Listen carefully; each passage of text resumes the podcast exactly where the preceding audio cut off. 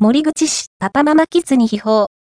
全天候型遊戯施設アミパラ森口店が閉店していました。との情報提供いただきました。また、との情報もあるので、驚かれた方も多いのではないでしょうか。ジャガータウンの1階にはダイソがあり、エスカレーターを上がって、すぐのところにあります。こちらがアミパラ森口店。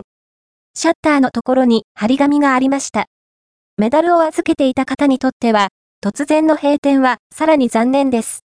同じフロアにあるケース電機森口店も、昨年、2023年12月3日に閉店しており、2階のフロアには、今後また、新しいお店がオープンするのでしょうか。